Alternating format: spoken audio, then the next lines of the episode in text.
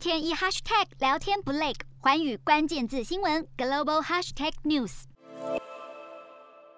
泰国政府为了要振兴经济，宣布从十一月一号开始，将允许包括英国、新加坡、德国、美国和中国等十个低风险国家的旅客，只要完整接种疫苗，入境泰国就不需要隔离。泰国总理帕拉育表示，只要国际旅客有完整接种疫苗证明，在出发前做过 PCR，并且在抵达泰国之后再做一次筛检，就不需要隔离了。而开放的完整名单和细节也将会在近期之内宣布。帕拉同时也感谢泰国的医疗人员和各界的努力，让泰国可以逐步达成开放国境的目标。洞悉全球走向，掌握世界脉动，无所不谈，深入分析。我是何荣，环宇全世界全新升级二点零版，锁定每周三、周六晚间九点，环宇新闻 MOD 五零一中加八五凯播二二二以及 YouTube 频道同步首播，晚间十点完整版就在环宇全世界 YouTube 频道。